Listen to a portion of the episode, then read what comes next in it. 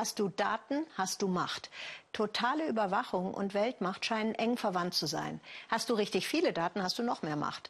Das könnte dicht am Sozialismus chinesischer Prägung sein. Herzlich willkommen zum Weltspiegel aus Köln. Diesen chinesischen Sozialismus hat Staatschef Xi Jinping diese Woche beim 19. Parteikongress in Peking als Vision leben lassen. Der Parteikongress, der findet alle fünf Jahre statt und ist eine gewaltige Machtdemonstration, die zeigt, das will China und das will die Partei. Das Land will Weltmacht sein und ein wichtiges Instrument dabei ist die Technologie. Mehr Daten, mehr Macht. Am besten die Daten von jedem einzelnen Gesicht, sagt Mario Schmidt. Meine Begegnung mit der Zukunft. Die Kamera erkennt, ich bin ein Mann. Beim Alter ist sie unschlüssig, aber nah dran. Noch bin ich ein Fremder für das System, das auch meine Bewegungen analysiert. Aber mein Gegenüber lernt schnell. Auf der Straße erkennt die Kamera von alleine Limousine, Fahrer auf zwei Rädern, grünes T-Shirt, kurze Haare. Und täglich lernt das System mehr, dank unzähliger eingespeister Daten. Xie Yinan arbeitet für ein Unternehmen, das mit künstlicher Intelligenz den Alltag im Land verändert. Die Gesichtserkennung steht im Fokus. Jedes Gesicht hat einen einzigartigen Code. Wenn du vor einer Kamera stehst und registriert bist, wissen wir sofort, wer du bist. Wenn Xie Inan vor dem Firmeneingang steht, erkennt ihn die Kamera sogar ohne Brille. Zugang erteilt. Die Mitarbeiter brauchen keine Firmenausweise mehr, das Gesicht reicht. Vor drei Jahren noch ein kleines Start-up. Heute hat die Firma rund 500 Mitarbeiter. China ist in der digitalen Welt auf der Überholspur. Künstliche Intelligenz, Onlinehandel, bargeldloses Zahlen, alles boomt, obwohl das Internet streng kontrolliert und überwacht wird. David Bandurski beobachtet die chinesische Medienwelt. Pekings Führung ist dabei, einen bislang undenkbaren Balanceakt zu schaffen. Wir hatten die Vorstellung, dass man keinen Wackelpudding an die Wand nageln kann, wie Clinton das Internet als unkontrollierbares Medium beschrieben hat. Aber China ist dabei zu beweisen, dass es das Beste aus beiden Welten haben kann. Kontrolle des Internets und gleichzeitig einen lebendigen Platz fürs Geschäft. Chinas Staats- und Parteichef Xi Jinping hat früh verstanden, welche Bedrohung das Internet für die kommunistische Partei darstellt. Er hat den Spieß umgedreht. Scharfe Gesetze und ein Heer an Zensoren verhindern unliebsame Inhalte. Gleichzeitig nutzt die Führung die digitalen Möglichkeiten, um die Bevölkerung besser zu kontrollieren. Die Regierung treibt die Gesichtserkennung voran. Zig Millionen Kameras sind im Land bereits installiert. Es werden immer mehr und sie werden schlauer. Die herkömmlichen Kameras können der Polizei noch nicht sagen. Sie sind nicht maßgeschneidert für Daten, sie zeichnen nur auf. Die Regierung braucht Überwachungskameras, die mehr können, die zum Beispiel sagen, wo der Kriminelle ist. Die intelligenten Kameras sind schon an immer mehr Orten erfolgreich auf der Jagd nach Verdächtigen. Beispiele aus dem Firmenshowroom. Es geht China auch um die Wahrung der nationalen Sicherheit, ein dehnbarer Begriff. Neben Terroristen und Kriminellen kann so quasi jeder beobachtet werden, der auf der Liste der Sicherheitsorgane steht, etwa aus politischen Gründen. Zu jedem Gesicht viele Daten. Internetnutzer hinterlassen Spuren, was sie kaufen, mit wem sie kommunizieren. Die Handy-App registriert, wohin Menschen mit Leihrädern fahren. Fast alle Chinesen nutzen WeChat, eine App fürs Chatten, fürs Bezahlen oder Flüge buchen. Die chinesischen Internetgiganten wie WeChat-Betreiber Tencent haben einen Pakt mit der Partei. Die darf auf alle Daten zugreifen. Was du in China nicht hörst, ist eine Diskussion über Datensicherheit. Es gibt quasi keine, aus mehreren Gründen. Natürlich geht Datensicherheit in den Bereich des Rechts und wie sehr Bürger beobachtet und die Daten genutzt werden sollten. Derzeit haben die Chinesen keine Mitsprache. Es ist alles Sache der großen Internetfirmen und natürlich der Führung. Neue Technologien werden dennoch begeistert aufgenommen. Gesichtserkennung ist bei Geldgeschäften schon verbreitet. Sie schützt vor Betrug, kann das Leben einfacher machen. Im Restaurant mit dem Gesicht bezahlen. Auch Fluggesellschaften, Bahnhöfe, Universitäten, überall wird Gesichtserkennung bereits im Alltag erprobt. Der Staat nutzt sie auch schon, um die Bürger zu erziehen. In einigen Städten werden Fußgänger mit Namen auf Monitoren angeprangert, wenn sie bei Rot über die Ampel gehen. Dort wirkt sich das Fehlverhalten schon auf ein gesellschaftliches Punktesystem aus. Das soll bald in ganz China bewerten, wie gut sich jeder Bürger an Regeln hält. Der Punktestand entscheidet eines Tages vielleicht mit über Studienplätze, Jobs in Staatsunternehmen oder wer einen Kredit bekommt. Was du also online gepostet hast, kann auch dein Ergebnis beeinflussen. China hat zumindest die Vision, dass es mit dieser Art von System Big Data nutzen kann, um soziale Probleme im Sinne von sozialen Unruhen zu erkennen, bevor sie auftreten. Natürlich ist der Kampf gegen Kriminalität ein Teil davon, aber es ist viel, viel größer. Die Unternehmen sehen die Zukunft positiver. Kameras mit künstlicher Intelligenz können zum Beispiel Köpfe zählen und eigenständig helfen, Menschenmassen oder auch den Straßenverkehr flüssiger zu steuern. Firmen verstehen durch Big Data die Bedürfnisse der Kunden besser.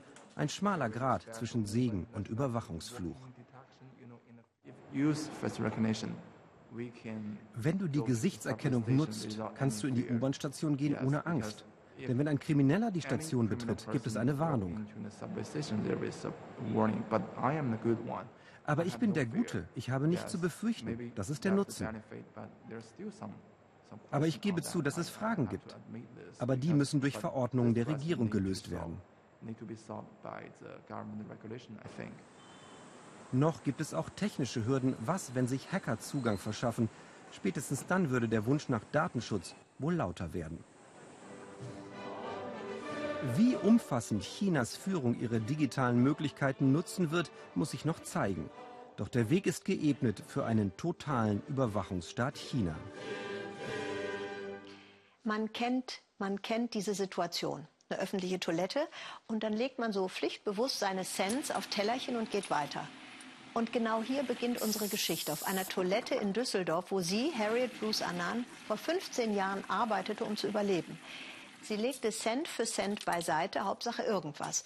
Und sie wusste auch genau wofür. Harriet Bruce Annan war aus Ghana nach Deutschland gekommen und wenn den Kindern aus ihrer Heimat etwas fehlte, dann Bildung. Dafür hat sie gesammelt und sie hat es durchgezogen. Was ist daraus geworden? Birgit Firnig hat die Kinder, die wegen der Cents auf dem Tellerchen in der Toilette studieren konnten, getroffen.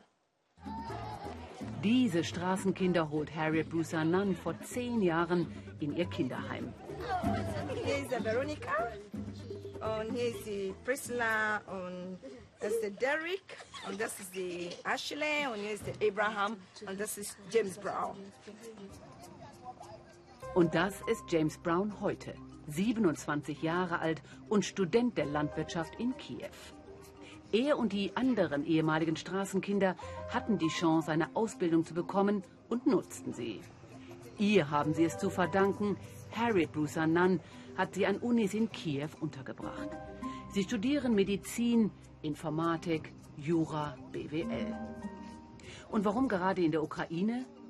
Weil es auch ein Land ist, ähnlich wie Ghana, das um Demokratie ringt, erklärt Harriet. Sie lernen was fürs Leben. Probleme wie die Korruption ist auch in Afrika ein großes Thema. Hier sehen Sie, wie Leute aufstehen, um für Demokratie zu kämpfen. Und auch die Jugend in der Ukraine gibt nicht auf. Sie wehren sich, machen sich stark für ihr Land. Das ist beeindruckend. Während wir in Ghana alles unseren Politikern überlassen. Außerdem schreibt das ukrainische Gesetz vor, dass sie nach dem Studium in ihr Heimatland nach Ghana zurückkehren müssen. Das liegt Harriet am Herzen. Das war ihr Plan, als sie vor 15 Jahren nach Düsseldorf kam. Als Putzfrau hat sie dort gearbeitet und ihr Erspartes nach Ghana geschickt, um ein Kinderhaus aufzubauen. Paten und Spender in Deutschland hat sie gesucht und den Verein African Angel gegründet. Lange wussten die Kinder und Studenten nicht, dass Harriet in Düsseldorf Toiletten schrubbte, um ihre Ausbildung zu finanzieren. Unglaubliche Demut fühlte ich. Wenn jemand wie sie sich so erniedrigt und Toiletten putzt, damit wir zur Schule gehen können, dann darf ich es mir nicht erlauben, nicht zu lernen. to say I'm not learning, and that applies to all of us. Um, for me, it wasn't. I didn't know what to say because ich wusste überhaupt nicht, was ich sagen sollte. Ich wäre nie zur Schule gegangen, wenn sie nicht Toiletten geputzt und sich um mich gekümmert hätte.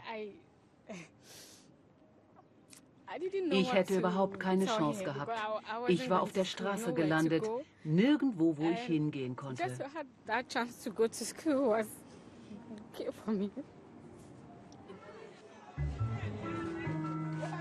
Die Studentin Mary kommt aus Bukum, einem armen Viertel von Accra.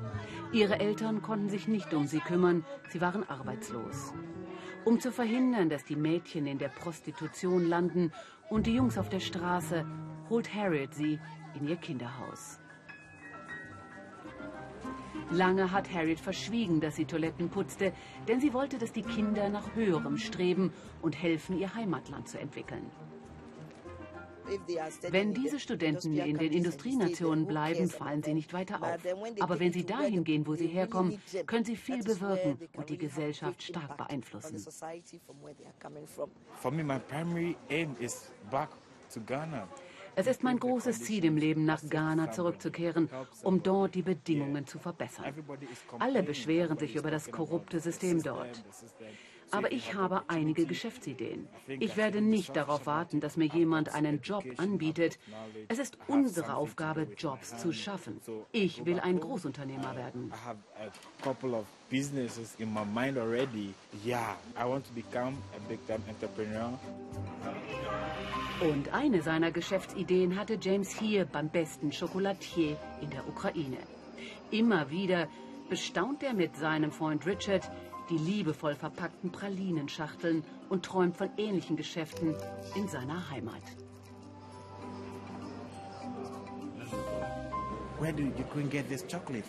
Woher hat die Ukraine diesen Kakao? Wahrscheinlich aus Ghana. Es ist also an der Zeit, dass wir in Ghana die Kakaobohnen selber weiterverarbeiten. Das bringt die Wirtschaft voran. In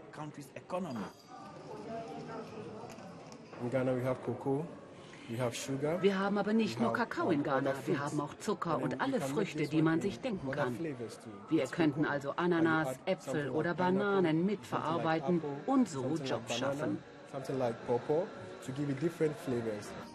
Sie lernen viel in der Ukraine. Harriet ist zufrieden. Und als Afrikaner fällt ihnen das Handeln natürlich auch nicht schwer. Die Marktfrau kann nicht widerstehen. Hier ein Geschenk. Und Russisch können sie auch.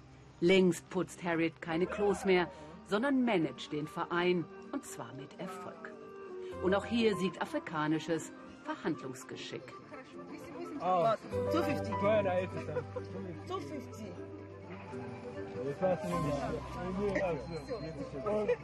Die sind selbstständig, die sind selbstbewusst, die haben Perspektive im Leben und die wissen genau, was äh, auf ihnen erwartet ist. Und das macht mir sehr froh und ein bisschen stolz, dass die sind nicht mehr, man kann ihnen nicht nach links und rechts schieben.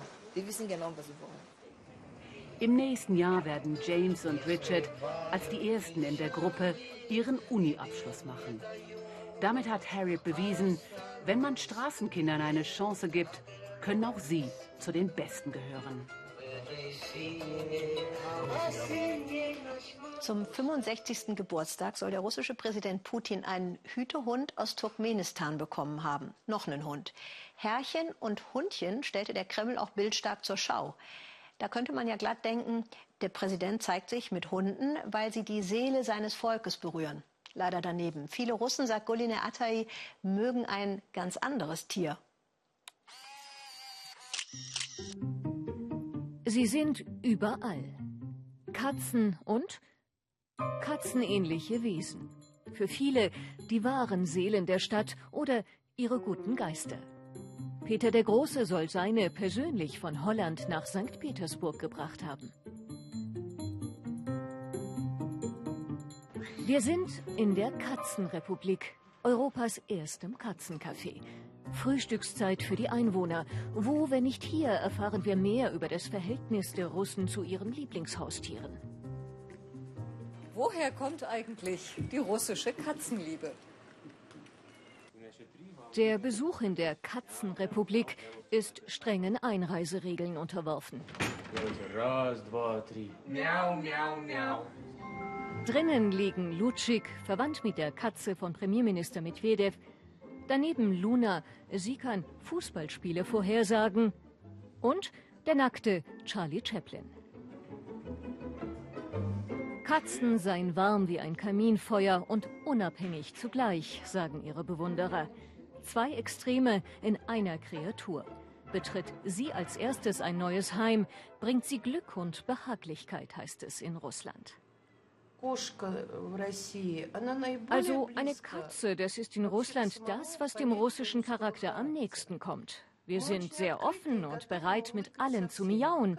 Außer wenn uns jemand auf den Schwanz tritt. Was dann kommt, ist klar. Wir haben viele Krallen.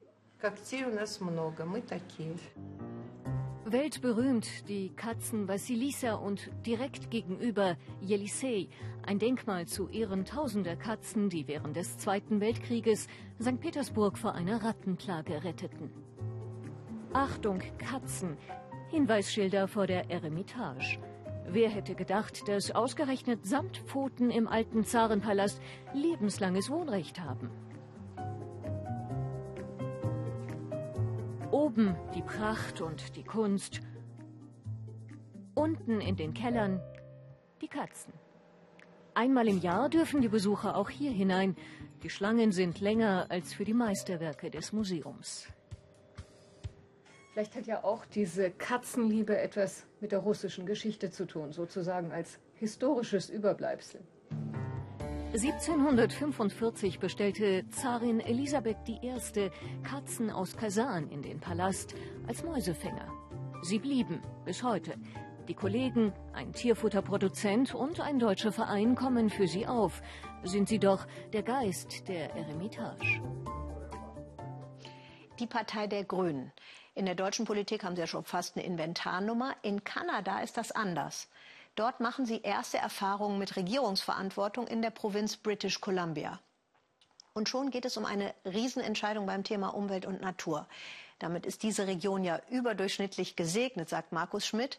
Und was ist jetzt wichtiger? Der Bau eines Staudamms oder die Natur und die Menschen, die dort leben?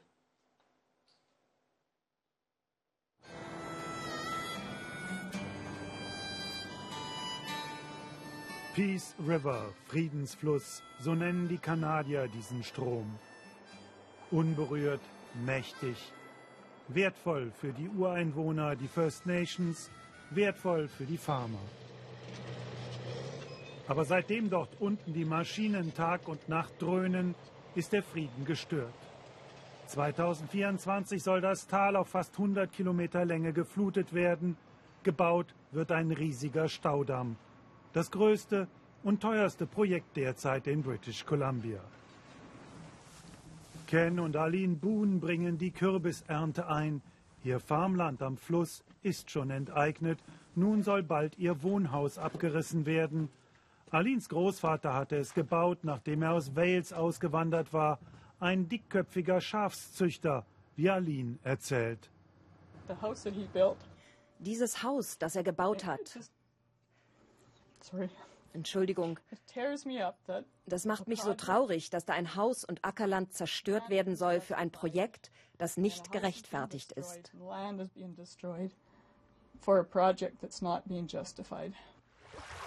Unweit der Farm bringen Denise und Clarence Wilson ein, was sie über Nacht in den Netzen gefangen haben. Sie fürchten, dass sie bald den Fisch aus ihrem See nicht mehr essen können. Gibt es in Zukunft den Staudamm, dann wird sich der Fisch im aufgestauten Wasser mit hochgiftigem Quecksilber anreichern und er könnte dann von dort in ihren See schwimmen.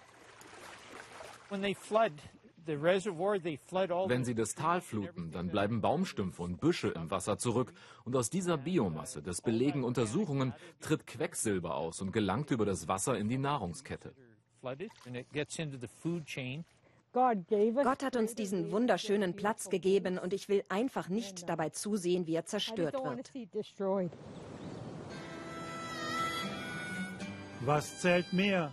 Der Schutz der Heimat für einige wenige oder 5100 Gigawattstunden Strom pro Jahr aus sauberer Wasserkraft für viele Kunden. Wollt ihr sehen, wie die Baufirma BC Hydro hier gehaust und alles abgeholzt hat? Bei den Boons schlagen sie wieder Stöcke ein mit ihren Namen drauf, Zeugnis des Protestes. Amnesty International ist dabei, Politiker der Grünen Partei Kanadas, Häuptlinge der First Nations. Es warmt mir das Herz, dass so viele gekommen sind, um uns zu helfen. Viele sind durch unseren Protest aufmerksam geworden und fragen sich, was soll das? Das ist doch nicht in Ordnung. Paddle for Peace zum zwölften Mal. Bunter Protest auf dem Fluss. Ein Bündnis von First Nations und Farmern, die alle von der Fruchtbarkeit dieses Tals leben. Clarence paddelt vorneweg. Der Protest gegen den Staudamm war Reizthema im Wahlkampf der Provinz British Columbia. Gerade ist gewählt worden und erstmals wird in Kanada die Partei der Grünen die Landespolitik mitbestimmen. Und die Grünen sind erklärter Gegner des Staudamms Side C. Der Wind der Veränderung hat die alte Regierung und ihren Plan, dieses Staudammprojekt unumkehrbar zu machen, weggefegt.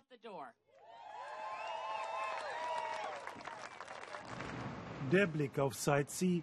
Die neue Regierung hat eine Untersuchungskommission eingesetzt. Alles wird durchleuchtet. Die Baufirma BC Hydro hat sich eingeigelt. Keine Interviews, Drehverbot. Die gut 1000 Bauarbeiter, die in den Unterkünften auf dem Gelände leben, dürfen wir nicht bei der Arbeit filmen. Helder Martins, einer der Baggerführer, kommt für uns heraus und erzählt, dass gut 200 Arbeiter entlassen worden sind. Das hat natürlich die Stimmung unter uns Arbeitern gedrückt. Wenn die Politiker das ganze Projekt stoppen, wäre das fatal. Dann hätten wir Milliarden in den Sand gesetzt, für nichts, um anschließend die Landschaft wiederherzustellen, so wie sie war. Das Hauptquartier von BC Hydro in Vancouver. Die Firma ist hoch verschuldet.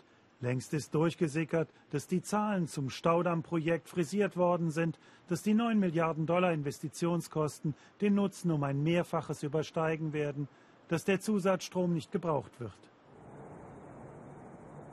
Are you nervous about tonight? No.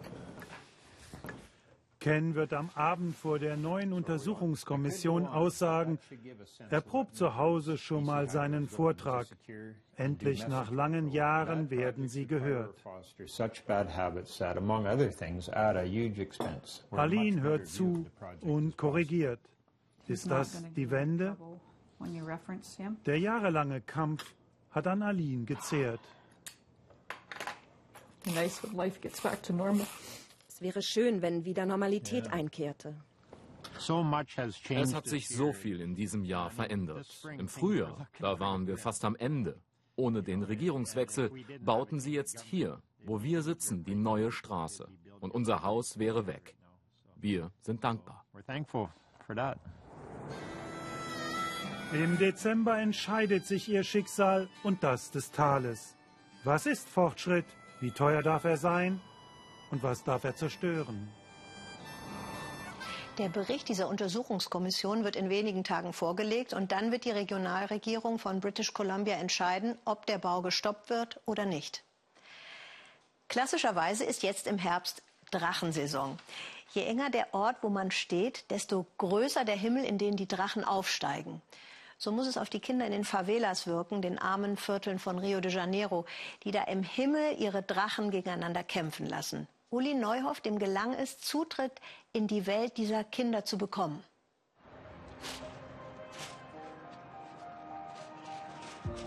Der Wind bläst kräftig über der Favela Josina.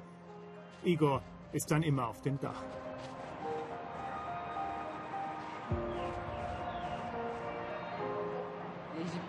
Seit ich sieben Jahre bin, lasse ich Drachen steigen zusammen mit meinen Freunden.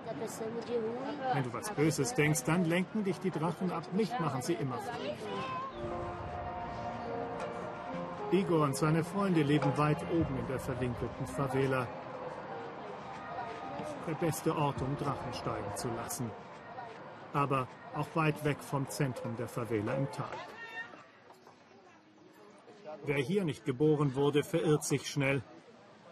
Eine Welt für sich, arm, eng und meistens laut.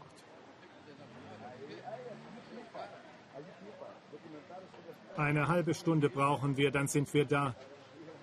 Am Drachenladen von Antonio, dem Besten, wie Sie versichern. Antonio lebt vom Drachenbauen.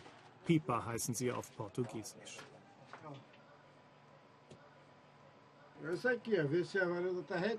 Ich muss schauen, ob der Stab gerade ist. Der Hauptstab in der Mitte muss gerade sein, sonst taumelt die Pipa nur. Wenn er krumm ist, dann hat es keinen Sinn.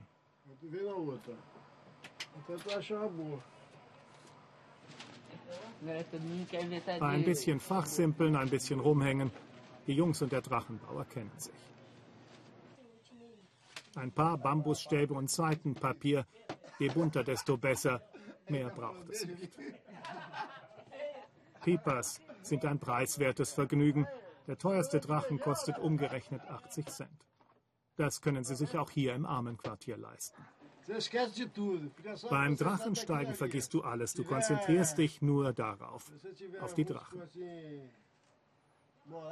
Wenn du mit jemand Krach hast oder Wut oder Sorgen hast, dann musst du nur aufs Dach gehen und einen Drachen steigen lassen.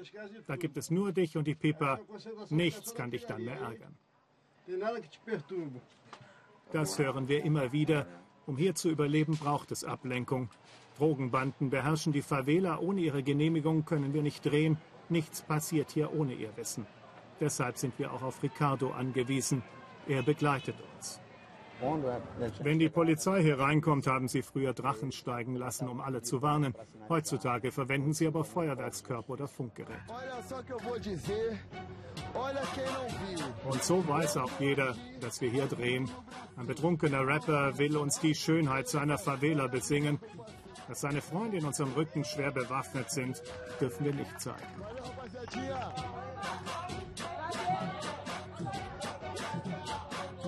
Das Leben hier ist brutal. Sich dem zu entziehen, fällt schwer. Eine der höchsten Mordraten der Welt und zur Armut kommt die Ausweglosigkeit. Wer hier aufwächst, stirbt auch hier. Aus Rosina kommen die Putzfrauen und Hilfsarbeiter von Rio und die Drogendealer.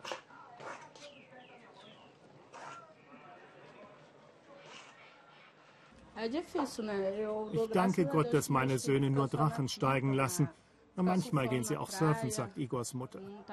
Sie machen nichts Falsches, das beruhigt mich. Wenn sie aber spät nach Hause kommen oder es einmal wieder eine Schießerei gibt, darüber mache ich mir dann Sorgen. Aber Mist bauen sie nicht, da bin ich sicher. Die Schule hat Igor trotzdem geschmissen. Sie lag in einem Viertel, das von einem anderen Drogenbaron kontrolliert wird. Da wurde es zu gefährlich. Manche meiner Freunde sind vom Leben enttäuscht, sagt der 14-Jährige, haben schon Kinder in meinem Alter und keine Ausbildung. Die gehen dann zur Drogenmafia. So verwundert es nicht, dass Drachensteigen, eigentlich ein Kinderspiel, in der Favela die Unschuld verliert. Mit dem zerstoßenen Glas rüsten sie ihre Pipas auf. Am besten sind Neonröhren, die kann man am besten feinmalen. Manchmal nehmen wir aber auch Eisenspäne. Aber wenn die Drachen in die Stromleitungen kommen, dann bekommt man einen Stromschlag. Glasstaub zusammengemischt mit Leim. Diese Mischung kommt dann vorsichtig an die Drachenschnur. Nach dem Trocknen ist sie dann messerscharf, genau richtig für das, was dann kommt. Wenn du es schaffst, die Leine eines anderen durchzuschneiden, dann gehört die Pipa danach dir.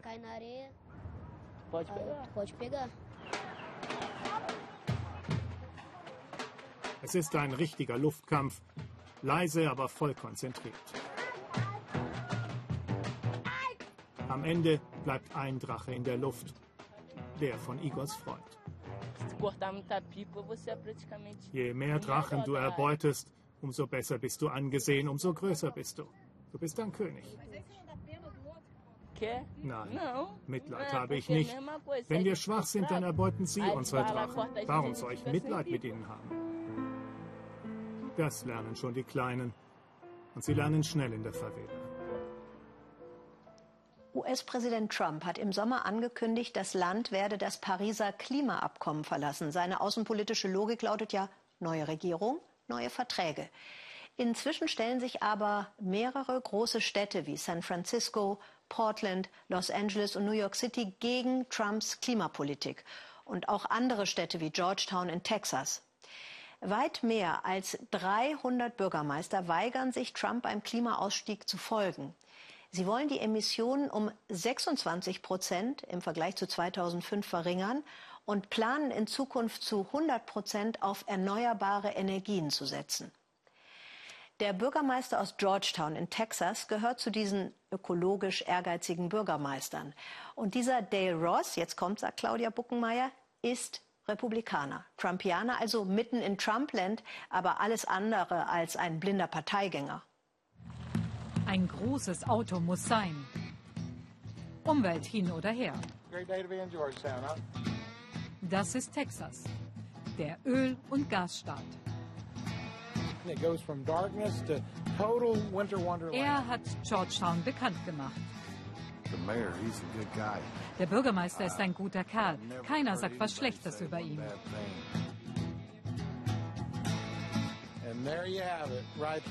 Dale Ross, ein Republikaner, der für die Umwelt kämpft. Ausgerechnet in der Trump-Hochburg Texas. Anybody that has Jeder, der objektiv ist, sieht die Fakten. Ja, es gibt den Klimawandel, hier in den USA und weltweit. Aber wissen Sie was? Der Mensch hat das Problem geschaffen, er kann es auch lösen. In einem ersten Schritt sollte man auf erneuerbare Energien setzen, anstatt auf fossile Brennstoffe, die Kohlendioxid in die Atmosphäre ausstoßen. In Texas gibt es Sonne und Wind satt. Das macht Georgetown sich zunutze. Sie haben gut verhandelt mit diesem Windpark, fast 500 Meilen entfernt. Langfristige Verträge garantieren stabile Preise. Klimaschutz, weil er sich auch finanziell lohnt. Das Ziel? Der Strom soll schon bald zu 100 Prozent aus erneuerbaren Energien kommen. In diesem ehemaligen Kraftwerk sitzt die Ideenschmiede. Aus dem Schornstein kam früher schädlicher Rauch. Jetzt planen die Georgetowner hier die Zukunft. Wir recyceln auch Gebäude, sagen sie schmunzelnd. Die Stadt wirbt für sich mit dem schönsten Marktplatz in Texas. Renovierte historische Gebäude, das umweltfreundliche Image und die Hoffnung auf neue Arbeitsplätze. Das zieht. Really cool is up der Bürgermeister ist ein idealer Werbeträger für Georgetown. Auch den Wettbewerb mit einem Popstar scheut er nicht.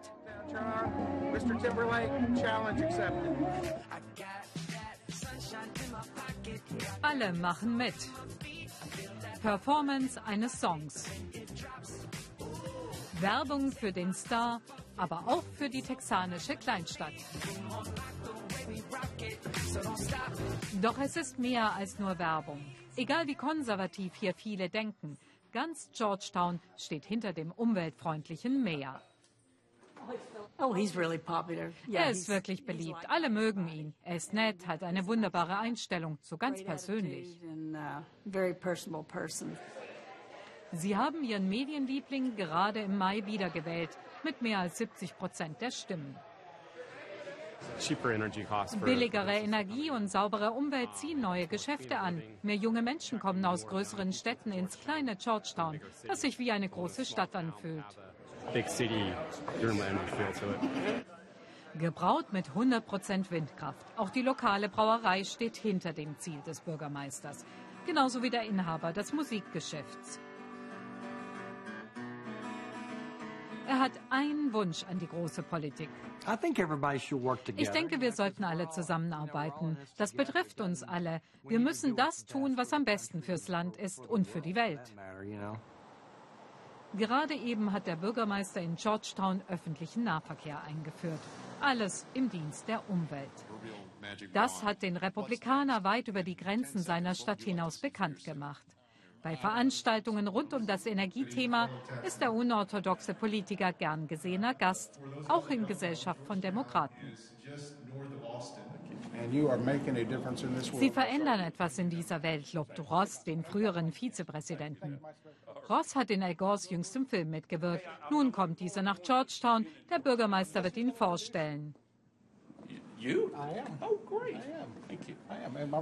Meine republikanischen Freunde werden sich winden, wenn ich Sie meinen liebsten Vizepräsidenten aller Zeiten nenne. Filmstar im Schatten von Al Gore. Am Ende zählt das Geld. Doch auch schon vom gesunden Menschenverstand her würde es Sinn ergeben. Je weniger wir in die Luft blasen, umso besser ist es. Ja. Ein bisschen gesunder Menschenverstand reicht. Dazu braucht man keine Wissenschaft. Darf ich den Satz verwenden? Aber natürlich, ja. Okay. Wenn vielleicht mal jemand ein Foto von mir und dem Herrn Vizepräsidenten machen könnte. Ich wollte hier eigentlich keine Werbung für Ihre Partei machen. Dale Ross weiß eben, wie Politik geht. Er ist ein vehementer Verfechter von parteiübergreifender Lokalpolitik. Die in Washington nennt er dagegen schon mal Schwachköpfe. Da ist er eigentlich auf einer Linie mit Donald Trump. Doch irgendwie gehört der ja jetzt dazu. Ich bin mir wirklich nicht sicher, was sie auf nationaler Ebene tun, aber sie scheinen nichts hinzubekommen. Deshalb glauben viele Leute nicht, dass unsere Regierung in ihrem besten Interesse handelt. Georgetown, die Kleinstadt in Texas. Angefangen hat alles mit Strom und einem Bürgermeister, der in Wind und Sonne den wirtschaftlichen Nutzen sah. Jetzt träumen sie von mehr. Sie wollen Vorbild sein für das ferne Washington. Ich könnte mir vorstellen, dass der Weltklimagipfel in Bonn im November interessant werden könnte. Das war der Weltspiegel. Gleich kommt die Tagesschau.